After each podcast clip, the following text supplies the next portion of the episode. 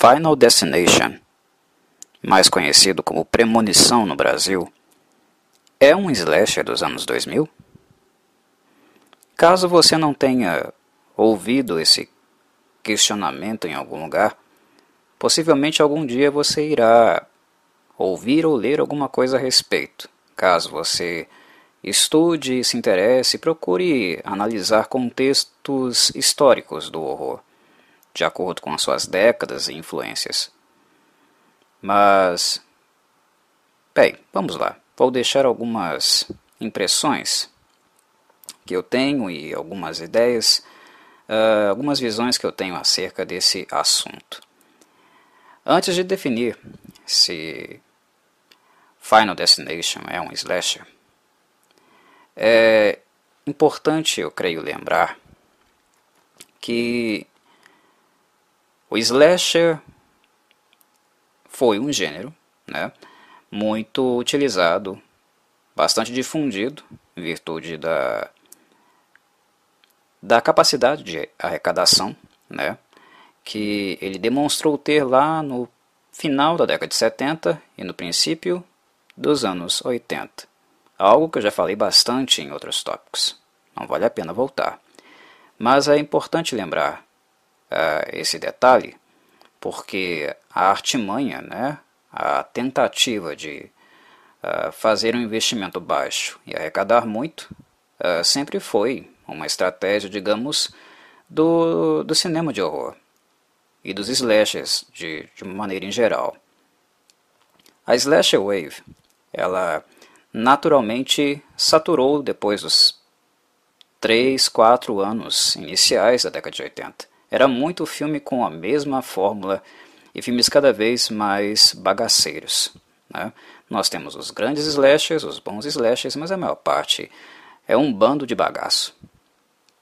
E a constante produção, né, a safra ser muito grande, naturalmente acaba saturando o seu público. Então, da mesma forma que a slasher teve o seu boom, ela também desapareceu logo em seguida.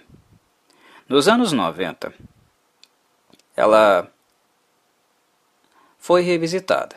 Né? Eu creio que nós podemos afirmar que foi uma tentativa de revisita da, da Slasher Wave, das características que uh, constroem um slasher, mas de uma forma um pouco mais, uh, entre aspas, modernizada, né? dentro da estética do, do mercado né, e das tendências dos anos 90. Né? É, eram filmes mais pops, digamos assim, e mais contextualizados com a sua época. Inclusive, um dos diretores a fazer esse resgate, tentar fazer esse resgate, foi justamente um dos diretores que também participou ativamente dos slashers lá na década de 80, né? que foi o Wes Craven. O Wes Craven, lembrando, né, foi o diretor de A Nightmare on Elm Street, A Hora do Pesadelo, o primeiro filme, né? E ele tenta fazer um revival, né, de, é, com, claro, né, uh, apoio da, da indústria de alguns estúdios, uh, escrevendo assim e lançando o filme Scream, né, Pânico. Pânico uh, é um um filme, na minha análise, bastante superestimado, né? porque se nós compararmos a qualidade de Pânico com a dos melhores slasher dos anos 80, naturalmente nós veremos aí um abismo de distância. Né? É um filme uh, infinitamente inferior aos melhores slashers. E se nós pararmos para pensar que Pânico, dentre os slashers da nova safra, da safra noventista, seja talvez o melhor filme, né? Se a gente pensar em lenda urbana, uh, eu sei o que vocês fizeram no verão passado, né? São filmes muito fracos, são filmes realmente muito fracos. É um entretenimento básico ali, mas completamente esquecíveis. Eu creio que a estética uh, dos anos 90 e também dos anos 2000 não contribui muito. Né? O, o perfil dessa época, a direção cinematográfica dessa época, uh, na minha percepção, na maneira como eu analiso a questão, eu creio que falta bastante uh, conteúdo mesmo, né? Não que os slashers tenham grande conteúdo, mas uh, não existe nenhum tipo de inovação, né? Uh, as trilhas sonoras passaram a ser tratadas também com um certo descaso, né? elas são muito simples, né? não há grandes compositores com, é, escrevendo uma trilha sonora de fundo, realmente ambientando musicalmente os filmes, nós vemos aí uma queda de, de qualidade mesmo, né? acontecendo nessa nova safra. Falta realmente conteúdo, falta uh, algo né, em, essência que realmente faz com, faça com que esses filmes sejam filmes diferenciais. Né? Uh, então, uh, na mesma medida em que foi feita a tentativa de um revival dos slashers, eles saturaram, nos anos 90, uh, mais rápido do que os próprios filmes da década de 80. Né? Os noventistas sumiram mais rápido ainda. E o cinema definitivamente parou de insistir né, em ressuscitar é, esse cachorro morto né, com poucas perspectivas de uh, sucesso visto a grande mediocridade né, uh, que perpassava, né, fazia parte da, dos direcionamentos dos horrores dos slashers nos anos 90, naquela época em Hollywood. Então, isso foi colocado um pouco de lado. Né? Nós vemos bastante filmes aí, né, nos anos 90, com esse perfil, mas não são tantos assim como foram nos anos 80. Ok, uh, nos anos 2000, né, a partir dos anos 2000, o Final Destination, na verdade, é um filme de exatamente de 2000, né, o último filme do milênio, uh, que eu acredito que, uh, em termos de visibilidade, dialoga em algum sentido com os slashers. O que nós vemos aqui a tentativa que eu creio que seja feita é de fazer um filme com uma proposta diferente, mas que no fundo ainda comunga de muitas características né, e de alguns clichês, de algumas uh, estruturas que eram estruturas antigas. Tenta-se inserir um elemento novo para talvez amplificar um pouco o interesse do público, né? Para tirar aquela sensação de mais do mesmo, né? Estou vindo para o cinema para ver mais um filme de assassino. É, é, é, é feita uma tentativa de inserir um elemento novo para, quem sabe, atrair o interesse uh, do público, mas sem deixar de comungar de algumas características básicas que montam, delimitam o que seria um slasher movie. Então, respondendo à pergunta, Final Destination é um slasher dos anos 2000? Se nós levarmos ao pé da letra, literalmente, uh, e sermos rigorosos com aquilo que uh, caracteriza um slasher, talvez não. Mas, se nós começarmos a pensar como o filme se estrutura e onde ele se apoia, que é uma cadeia de eventos onde um assassino atua, né, ou algo atua, uh, nós vemos direitinho né, um filme se desenhar dentro da lógica e da perspectiva da, do serial killer, né, da, do, da, do assassinato em série, do mistério, né, ou quando não há o mistério de uma uh, resolução que faça frente a essa força, a esse antagonista que caça os personagens principais. A questão é que esse ser é sobrenatural, né? Então, uh, o que nós vemos acontecer é uma força uh, supostamente natural atuando como um assassino sobrenatural, né, mas um sobrenatural diferente daqueles sobrenaturais que nós vislumbrávamos, que nós vimos lá nos anos 80. Né? Uh, o Jason Voorhees, por exemplo, acaba se tornando um assassino sobrenatural. O Fred Krueger é um assassino sobrenatural. Mas aqui a morte é, que na verdade é o grande antagonista do filme, né? Nós podemos, uh, primeiro, fazer um movimento de tomá-la. Na verdade, esse é o movimento que o filme faz, né? Tomar a morte como um processo natural, né? A morte aqui não é o ceifador, né? Não tem ninguém vestido com aquela roupinha uh, preta com capuz e uma foice, né? Gigantesca nas mãos. É basicamente uma força da natureza. Primeiro se faz esse distanciamento né, da figura antropomórfica, mas depois, no âmbito da configuração, da lógica de funcionamento uh, da, dos, dos assassinatos, né, das perseguições, o filme volta de novo a aproximar o assassino, o grande antagonista, do modus operandi de um serial killer. Né? Quando nós vemos a morte atuando, a morte atrás das vítimas, né? Uh, tentando corrigir o, configuração, né? o plano que ela tinha para eles, uh, é quase impossível de não sentir que essa morte é algo consciente, né? é algo que planeja e, e até um pouco é, caricatural, né? porque o filme primeiro tenta é, nos afastar dessa percepção de que tem um assassino atuando, mas e sim uma força. Mas quando nós paramos para sentir a morte de fato e a maneira como ela atua, o jeito que ela uh, atua no ambiente, né, modifica o ambiente para matar uma pessoa e depois até uh, retira os seus traços, né, apaga as pistas, como por exemplo né, na morte do rapaz lá que escorrega no banheiro e, e morre enforcado. Né?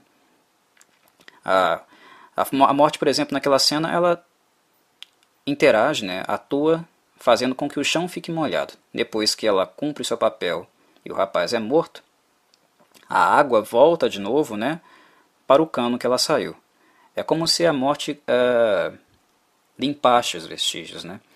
limpasse as pistas que levariam para uma dedução de um possível assassinato ou uma cadeia de eventos.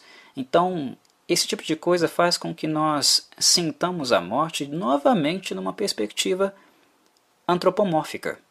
Só que, diferente dos filmes antigos, nós não vemos um corpo, né? Nós não vemos uma estrutura humanoide ou algo nesse sentido, mas uma consciência ainda existe ali, né? Uma consciência que é uh, lógica, né, dedutiva, né, é, é até engraçado, porque parece que a morte é uma força da natureza com uma agenda, né, um livrinho ali do lado, em que ela todo dia acorda e olha lá e lê, né? Ah, hoje é dia de matar quem, né? Hum, vamos, vamos fazê-lo então. E basicamente é isso, a sensação volta a ser essa, né? Inevitavelmente volta a ser essa. E mesmo que a morte não seja representada na figura de um corpo, na figura de um assassino, ah, nós sentimos como se ela fosse uma entidade com intencionalidade. Então, o antropomorfismo volta a aparecer. Né? Basicamente, o, um dos roteiristas do filme, né, que foi o Jeffrey Reddick, a inspiração que ele retirou para o filme foi de uh, um episódio do Arquivo X, né, The X-Files. Uh, e se a gente parar para pensar, de fato, né, uma ideia como essa casa bastante com o universo dessa série. Uma série excelente, por sinal. Para os mais novos que não conhecem The X-Files, Arquivo X, assistam a, a, a série que vocês certamente verão uma grande qualidade de cinema sendo aplicado aí né, a, a, a, uma série, né, a uma TV no caso, né, produção, boas produções feitas para TV. Mas enfim, a, a inspiração dele é The X-Files, quando ele cria, ele escreve sobre esse conceito de, de morte, né, da morte como alguém atuante. O conceito não é original, mas é, ele é claramente uma influência, mas ele parte, o raciocínio dele, daí, né, a morte como um ser atuante.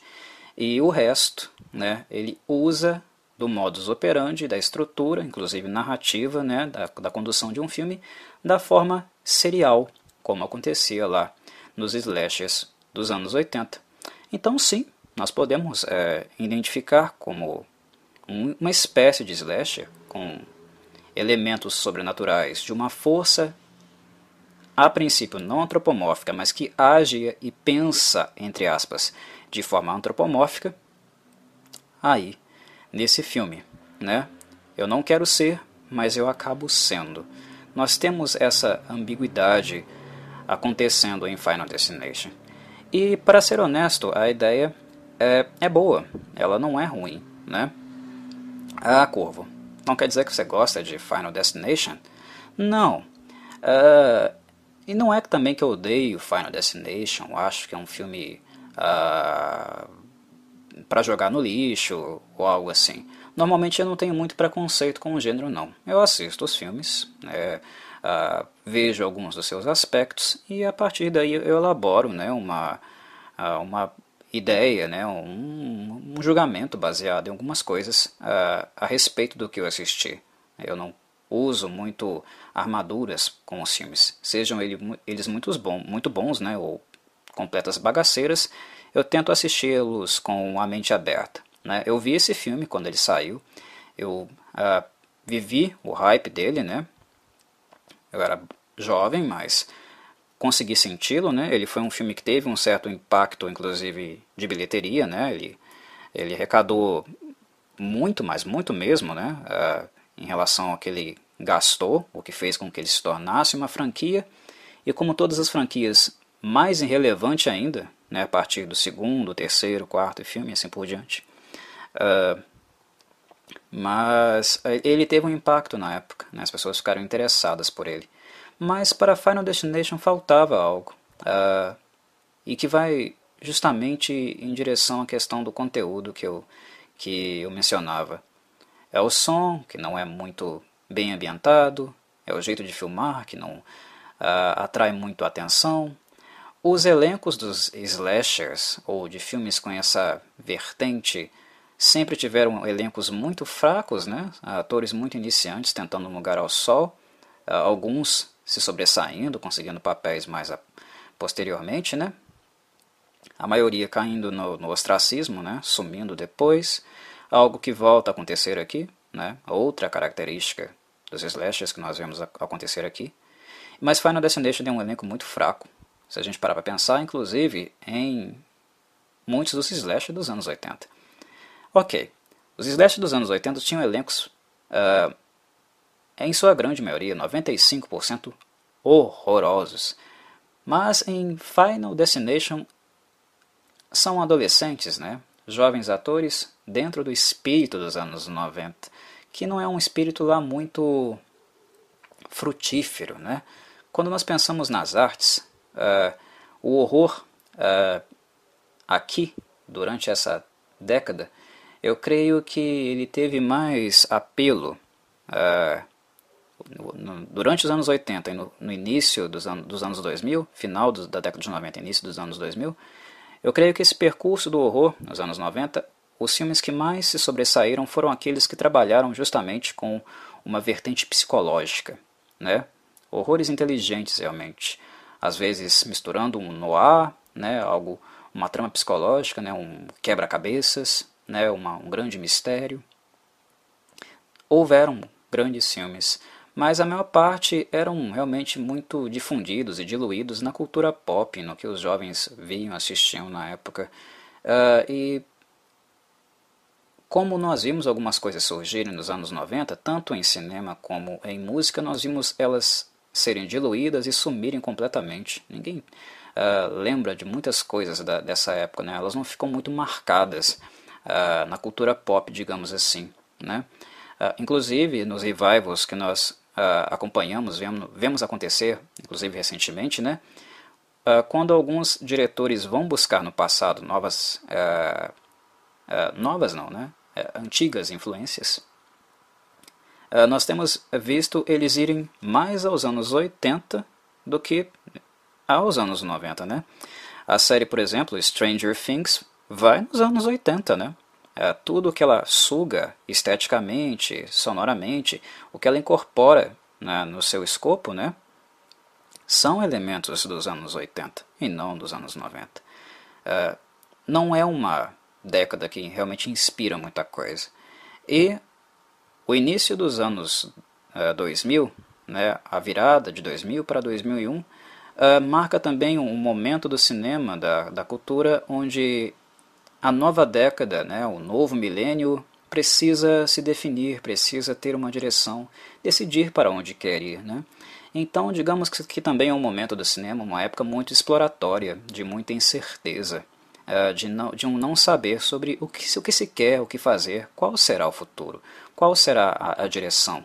Haviam também muitas tecnologias, né, muitas uh, novas possibilidades de interação uh, embrionárias, nascendo naquele momento, né, mas ainda não muito determinadas. A internet não era algo que nós conhecemos hoje, né, era algo também embrionário, né, as redes sociais, né, muita coisa viria a seguir. Era um momento, digamos, de abertura para algo, para a necessidade de coisas novas, né, uh, onde as pessoas eram impulsionadas também a criar coisas novas em virtude daquilo que aparecia enquanto tecnologia, né, mas ao mesmo tempo era um tatear no escuro, né, é uma tentativa de descoberta. E digamos que Final Destination é uma tentativa de experimentar, de descobrir uma possível né, vertente, um novo caminho, que não fosse uh, apenas uma releitura do que foi feito anteriormente, algo que os slashers noventistas fizeram, né? mas ao mesmo tempo ele não conseguiu muito se afastar né, das características básicas principais que uh, caracterizam os slashers dos anos 80. Né? E a safra mesmo de atores não, não foi grande coisa e não uh, agregou, assim, digamos, muita coisa ao Final Destination. Vamos falar um pouco dessa, desse elenco, inclusive do roteiro. Uma coisa que eu acho que é interessante em Final Destination é justamente o roteiro, mas em virtude da forma que ele começa. A direção, como eu já falei aqui, né, algumas uh, características que eu mencionei, se referem, né, tem a ver com direção, né, algo que eu acho muito fraco nesse filme. Então, em relação ao James Wong, que é o diretor do Final Destination, eu não, eu não acho, de fato eu não acho o trabalho dele grande coisa não. Eu, eu acho que o que dá a Final Destination um flavor, né, uma uh, sensação agradável é o texto. O problema do filme é que o texto não fica nas mãos de uma pessoa só, ou nas ideias de uma pessoa só. E eu acho que é isso que acaba estragando um pouco esse filme. É uma coisa muito típica da New Line Cinema, né? que é um estúdio bastante famoso, que arrecada muito com os filmes que faz, né? desde lá dos anos 80, né? tem na, na sua uh, como propriedade, inclusive o, o A Nightmare on Elm Street, né? foi feito lá. Uh, mas uh, é uma característica da, da New Line interferir muito no processo de produção dos filmes, né? Às vezes um roteirista tem uma ideia, uma visão para o filme que já é um pouco, digamos, estuprada pelo diretor que é escolhido, que é um cara que não, não necessariamente se adequa ou compartilha da estética que o, o roteirista visualizou para o texto, para a história, e ainda vem a New Line com os interesses comerciais dela. Muda o texto, né, altera direções, né? tem muita variável espúria aí, né? muita interferência acontecendo. E isso é típico da, da New Line Cinema. E o que nós vemos é que o texto do Jeffrey Reddick acaba virando o texto do Jeffrey, do, do próprio James Wong, né, do diretor que começa a a, também a influenciar esse texto, e de um cara chamado também Glenn Morgan. Então, o texto que era uma história é uma, começa a ser contada por três pessoas, né? tem, tem a, a, influência de três pessoas. Então, quando Final Destination começa, o filme começa bem, com um pacing legal, a história é bem contada no, no princípio, ela tem uma condução interessante que te faz ficar antenado, né? Mas não sei vocês, eu, quando assisto Final Destination, a partir da metade do filme, da metade para o final, eu tenho a sensação de que o texto perde aquele equilíbrio ele passa a inserir elementos demais, né? O pacing, né? O andamento dele fica um pouco estranho, às vezes ele avança demais, agarra, a, ele começa a ter uma certa crise de identidade, né? Sobre o que ele quer para si, como é que essa história vai terminar. Há um elemento de indecisão. E eu creio que isso é uma amostra né, da, do, do, do diálogo mesmo, da dinâmica entre é, três pessoas que escrevem um texto né, e que palpitam sobre uma mesma história né? Há algo estranho ali, né? pouco sinérgico, sinérgico, digamos assim. Né? Uh, essa é a minha percepção. Uh, de, da metade do filme em diante, né, quando as, as mortes começam realmente a acontecer, depois do acidente, acidente não, né, assassinato do ônibus lá, que pega uma das alunas sobreviventes do, do avião do, que explodiu, quando a menina morre dali para frente, é, o filme parece se perder mesmo, né, no andamento, na qualidade de escrita, inclusive de roteiro que ele vinha demonstrando até então. E eu acredito que seja muito em virtude disso. Né? Muitas pessoas uh, uh, mediando, né, conduzindo um texto só, né, uh, o que é lamentável. Né? Poderia ter sido um filme realmente muito melhor do que ele foi se ele fosse um pouco mais focado, né? se ele tivesse trabalhado uh, de uma forma mais focada, mais uh, atenta, né, uh, minuciosa com o conceito que ele inseriu. e o texto é, é, impressionante também como ele é empobrecido. No início do filme, né, na primeira parte do filme, no primeiro setor do filme, o texto ele é bastante factível. As pessoas conversam normalmente, né, os diálogos são bem construídos, né, a gente não sente que é algo forçado. Os jovens são os jovens que conversam normalmente, não são aqueles idiotas retardados, né, estereotipados que os filmes antigos colocam, até mesmo os filmes da década de 90, né, dos anos 2000, colocam os adolescentes como completos retardados. Né. É um estereótipo social, pessoal. Embora os adolescentes não sejam muito brilhantes, né, eles também não são retardados mentais. E é uma coisa que muitos filmes é, colocam né, os adolescentes, né, os jovens nesse papel. É, a primeira parte do filme é séria, né? Ela, ela não, não flerta com esse tipo de besteira, né? com esse tipo de clichê. Mas depois da metade isso se perde, né? Nós vemos coisas ridículas é, acontecendo. Uh, por exemplo, a partir do comportamento de paranoia do, do protagonista do filme, né, do personagem principal, né, do Alex.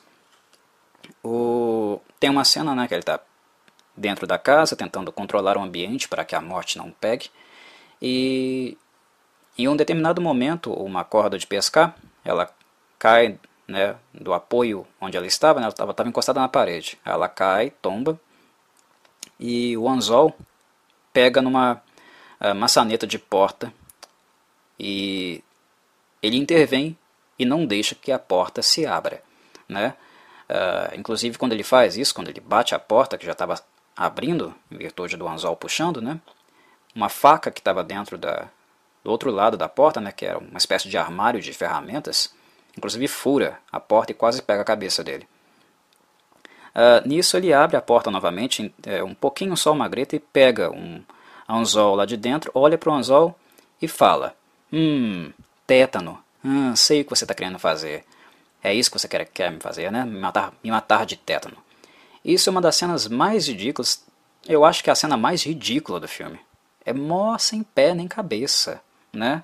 Uh, não tem absolutamente necessidade nenhuma do, do, do filme inserir uma, um, um, parágrafo, né, um momento tão retardado, tão imbecil como, como esse, né, com, essas, com essas, esse tipo de abordagem. Né, fraco, fraco demais. Né, sem falar que a atuação também do ator, né, o Devon Sawa, não é grande coisa não. Uh, o Devon Sawa, não sei se vocês lembram, ele foi o cara que fez o Gasparzinho, né, o Casper, lá em 1995. A carreira dele não decolou.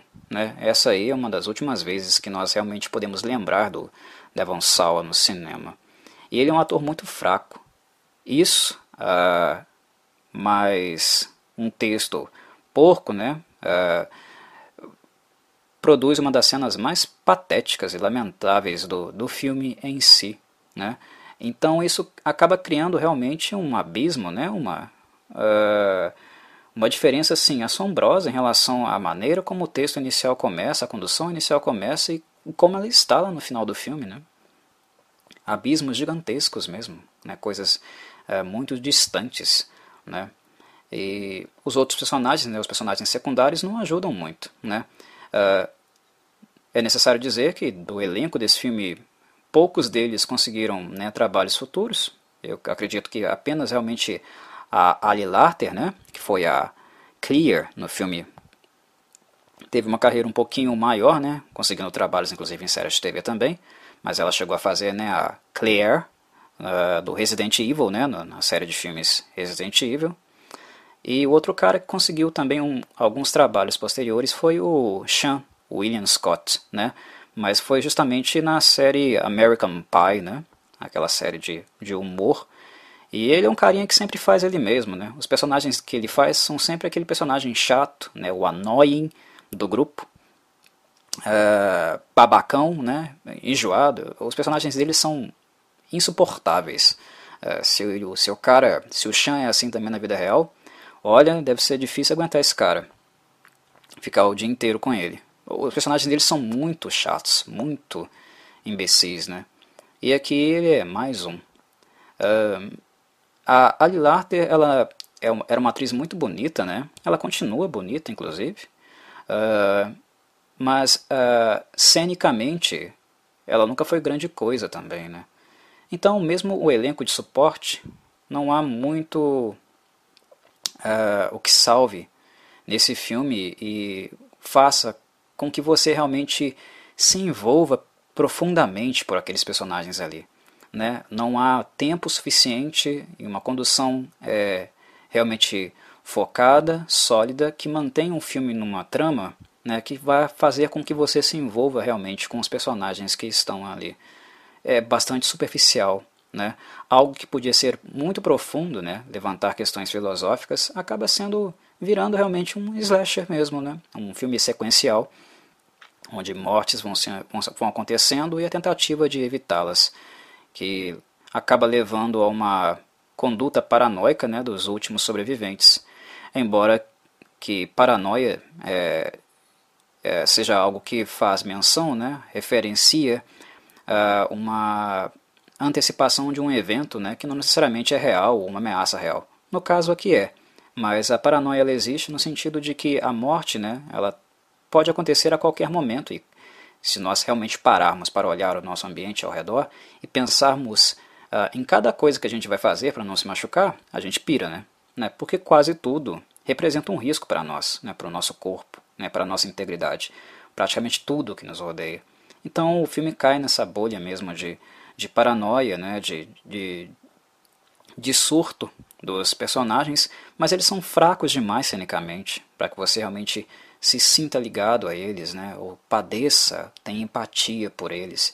E o texto, que é justamente o texto da segunda metade do filme, que é um texto muito mais fraco do que o princípio, não te ajuda também a fazer esse processo. Para terminar o tópico, né, para encerrá-lo de vez, uh, eu acho que eu ainda, ainda posso mencionar um outro aspecto, né, que é a presença do, presença do Tony Todd nesse filme. O Tony Todd é justamente aquele uh, cara do necrotério, né, o legista do necrotério. Tony Todd, é, para quem sabe, quem conhece o gênero slasher, ele fez o Candyman, né, uh, filme baseado no, na personagem né, uh, e no conto né, do, do escritor inglês, também criador de Hellraiser, Clive Barker. Né? Tony Todd é o uh, antigo Candyman. Uh, e o Tony Todd, ele meio que referencia também um clichê de slasher dos anos 80 que foi meio que inserido ali pelo, pelo Friday the 13th, né? pelas, pelo, pelas franquias Sexta-feira 13, que é a presença daquele cara estranho, excêntrico, né? que fala algumas coisas meio místicas, né? meio que um profeta do apocalipse, né? Que tem um jogo de linguagem meio mítica mesmo, né? um pouco fora da caixinha. É o profeta do Apocalipse. O Tony Todd, na, no texto dele, né, na, na breve, na pequena participação que ele faz nesse filme, ele meio que tem esse papel né, de repetir um pouco né, o que nós vemos acontecer com os profetas do Apocalipse nos primeiros filmes do uh, Friday the 13th, né, da série Sexta-feira 13 é uma outra característica, né, uma outra referência que eu percebo né, que possa nos dar essa sensação de uma revisita, né, uma uh, lembrança né, de um espírito oitentista de slasher nesse filme aqui dos anos 2000. Final Destination, como eu havia falado, é o primeiro filme arrecadou bastante, o que fez com que uh, se tornasse franquia, né? O segundo filme ainda é assistível, né, mas a, a, franquia depois ela se perde totalmente, como acontece com a ma maioria delas. Né? uh, não há ideias novas, apenas uma constante reciclagem uh, a fim de arrecadar dinheiro né, e manter esse uh, corpo morto, né, esse cachorro morto funcionando. Mas ele não é também um filme que nós possamos dizer que, nossa, esse filme trouxe de volta o slasher para os anos 2000, para o novo milênio. Não, ele não iniciou nenhuma nova onda, nenhuma nova safra. Ele não foi impactante nem inspirou uma estética cinematográfica, como por exemplo The Blair Witch Project fez, né, com found footage lá em 1999. Ele não teve nenhum impacto nesse sentido. Ele só foi financeiramente, é, é, no princípio, né, é, um filme de sucesso do ponto de vista econômico né? E, mas que não uh, fez com que outros filmes, né, não deixou nenhuma herança realmente para que uh, uma influência e alguma característica começasse a ser repetida em outros filmes uh, dali em diante, né? Mas querendo ou não, é, ele tentou algo diferente, né? quis tentar colocar no seu escopo algo diferente e inovar de alguma forma. Mas, na verdade, o que ele basicamente faz é repetir né, procedimentos, elementos estruturais que já haviam sido utilizados an antes, né, uh, tentando se afastar de uma presença antropomórfica do assassino, mas falhando nisso na medida que a consciência, né, o plano, o design do assassino, que é o maior assassino de todos, né, a morte, enquanto uma força da natureza, né, o maior ser feiro de todos, né, aquela que para todos os seres vivos virá algum dia, começa a atuar de forma mais direta, mais pessoalizada. A princípio, eh, no início do filme, ela era impessoal, mas depois ela passa a ser totalmente pessoalizada, né, com muita intencionalidade. Enfim, né, uh, o plano de ser um pouquinho diferente foi concluído com sucesso. Mas, em termos de inovação, é algo que se repete. Então, minha resposta a partir desta análise, sim. Uh, é possível dizer que The Final, Final Destination, né, Premonição, é sim uma espécie de slasher dos anos 2000, mas com um assassino, entre aspas, um pouco diferente, né, com influências de um outro escopo né, de uma outra fonte, que foi uh, obras como, por exemplo, The X-Files. Muito bem, meus caros, é isso por hora. Deixo aqui o meu abraço e até o próximo Papo de Corvo.